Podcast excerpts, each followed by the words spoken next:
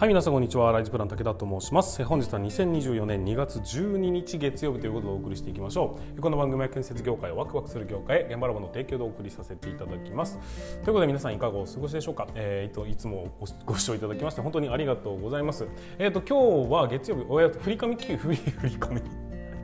違う振り替え休日ということで、えー、建国記念の日が2月の11日なんですけども昨日だったんですけどその振り替え休日ということで世の中ではね祝日ということでお休みということになっておりますが皆さんの現場はどうだったでしょうか。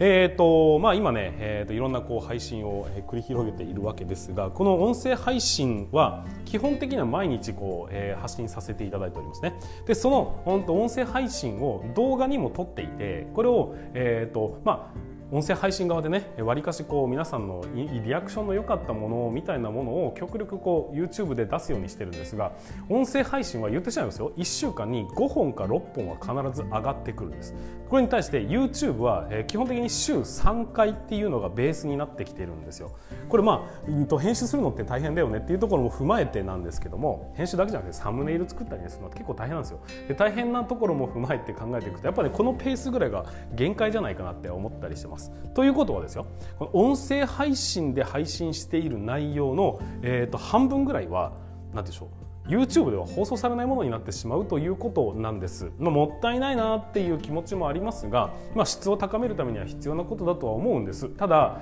えーと、分かっていただきたい。ぜひ皆さんの周りの人に、え、僕の配信その YouTube 配信結構この人いいこと言ってるよねとか気になるよねっていう人がもしももしもいるんであれば、まあ、いるかどうか分かんないですけどね。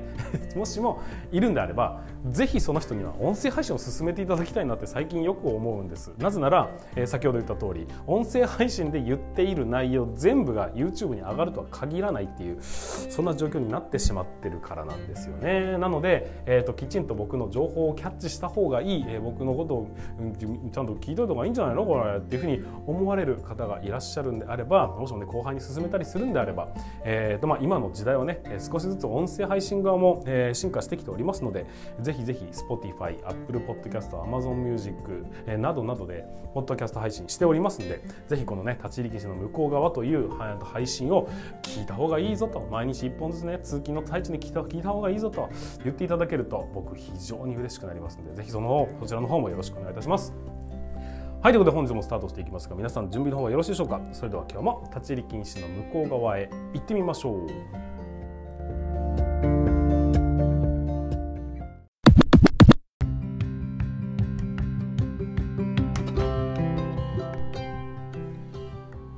皆さんこんにちは。ライズプラン武田と申します、えー、建設業を持ち上げて楽しい仕事にするために YouTube チャンネル建設業を持ち上げる TV を運営したり現場ラボというサイトでは若手の育成働き方改革のサポートをしたりしております。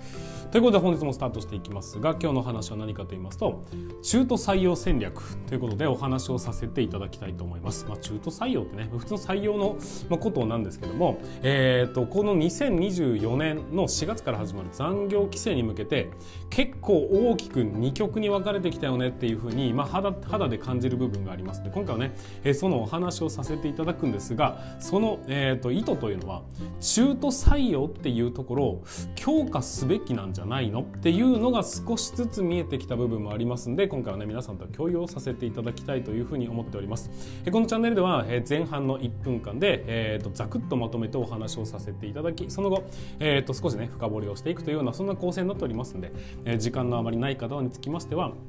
えーと、先をね先じゃなかった前半をちょっと見ていただいて、えーと、それで終わりにしていただいて構いませんがもしもね最後まで聞きたいという方がいらっしゃれば最後までぜひお付き合いいただきたいというふうに思っております。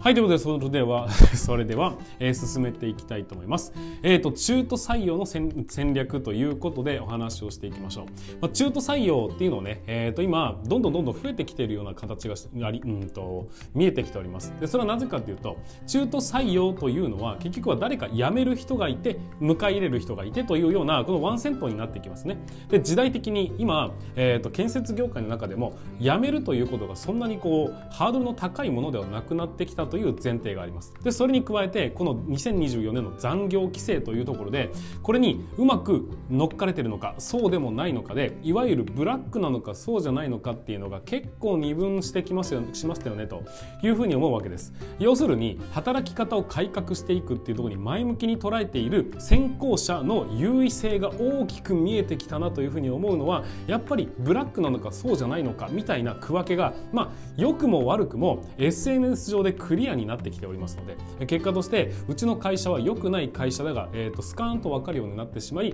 結果辞めて良い会社に行きましょうかっていうふうな流れが出てきてるんです。これを逆転して考えると結局のところ、えーと、うまく自分の会社を改革することができるならばいくらでも中途採用することができるようになるよねというそんな勝ち筋が今見えてきたよねっていうところもありますのでぜひまずはね会社を改革することから始めていただきその改革を少しでも進めていって良い方向に向かってきたぞってなったならばぜひそれをね情報発信をするということをワンセットにすると,、えーと、SNS 戦略プラス改革っていうことで中途採用の戦略これが基本になってくるだろうなというところで今回お話をさせていただきました。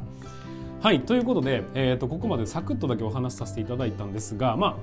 今の言ったことが、まあ、ほとんど全てではあるんですけども改めてお話ししていきますがやっぱりですねこの2024年の4月から始まるもう間もなく始まっていく残業規制に向けて、えー、しっかりと取り組んでやっぱり自分事だよねと変わんなきゃダメだよねまずいよねっていう本当に本気でなっている会社さんっていうのは現実に存在しておりまして、えーと、うまく SNS を活用している会社もあるしうまくね IT 関係を、えーと、導入していってるっていう会社もあります。まあ、いわゆるですねそのうんと二分するというような状態になっているのがね僕の今の肌感覚なんですが全く興味がないですじゃないですけど、えーとまあ、なんとかなるでしょ、まあ、とりあえずみんな頑張って頑張って早く帰ろうぜぐらいで済ませてる会社というのはこれからの、えーと、明確にこっから違法ですと言われるそのラインを期日がバツンと切られた以上その後で問題ないですよと歌えてる会社さんは、えーと、どんどんね SNS 発信を当然強化してくるというふうに思います。だってクリアなんですから、えー、ホワイトなんですよと言えちゃう材料が揃うわけですから。でも一方で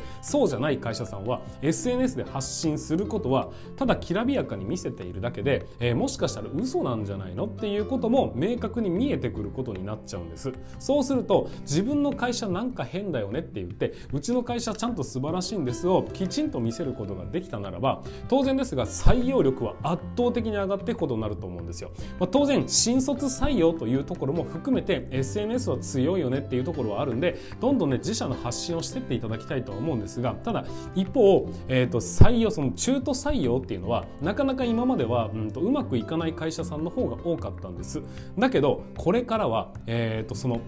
働き方の改革を着手していって変わってきたよねとか変わってないよねっていうところがもう如実に分かれてくることな、うんと、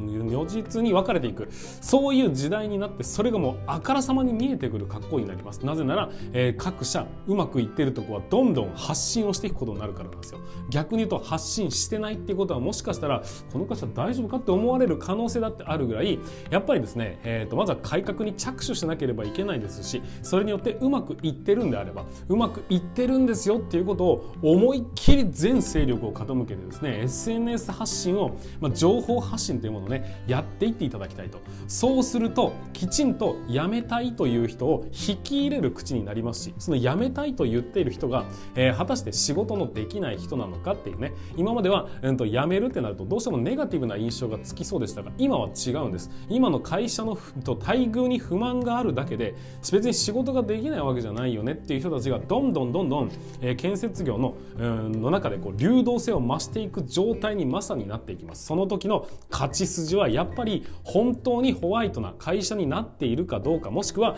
それを強く推進しているかどうかっていうのもありますしプラスそれをできているんだろういる前提で考えていくとその情報をガンガン人をね、えー、とターゲットにしてうちの会社の人が生き生きと働いているとか、えー、人こういう和気あいあいと働いているとか早く帰れているのも含めた上で、えー、しっかりとそのたそのうんと対応ができてるんですよ世に知らしめることができるのかこのワンセットによって中途採用の戦略が決まってくるよねというふうに思います。まあ、何度も、えーと、同じ同じようなお話をしてるかと思うんですがただ、えーと、新卒って話になるとやっぱり教育機関がたくさん必要だよねっていうものに対して中途採用で即戦力が見えるような人であれば皆さんものすごく欲しいじゃないですか超ウェルカムな状態になりますよねだけど今まではそんなにこう放出されることがなかった人たちが今からどんどん世の中に流出していくように形になっていきます。じゃあその人たちはどういうふうなつてをたどって次の就職先を見つけるのかの獲得合戦になっていきますよね。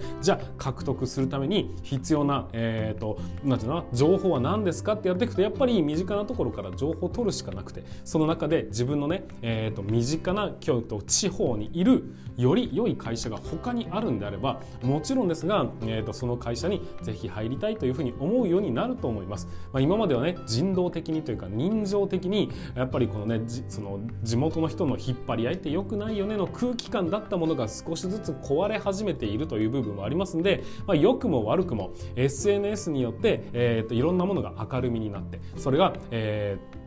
流動性を高めていることには間違いないのでこの流動性をうまく、えーと、こう獲得できる側に回るのかそれとも放出してしまう側に回るのかっていうのはもうね、えーと、会社の底力というものがこの時代においてはどんどん見えてくることになると思いますのであくまで中途採用の戦略をこれから強化したいというんであればやっぱり働き方を変えていかなければいけない、えーと一定の時間に帰れるようにするというのもありますし休みをちゃんと取れるようにするっていうのもありますし歌えるものはどんどんどんどん、えーと、改善すればするほど武器が増えていくことになりますのでやっぱり着手をして早く着手をしてどんどんと成果を上げていくような状態にしていただきたいというのがね今回のお話でございました、まあ、今回僕はそんな話をさせていただいておりますが、えーと、業務として現場ラボという、えー、サイトではですねサイトというか事業ではですね、えーと、僕の方からこういうのどうですかっていう提案をさせていただく、えー、働き方改革業務効率化のアドバイスみたいなこともさせていただいておりますのでもしもね、えー、とどういうふうに進めていいのかわからないとかっていうところがあるんであればいつでもお問い合わせをいただきたいというふうに思いますし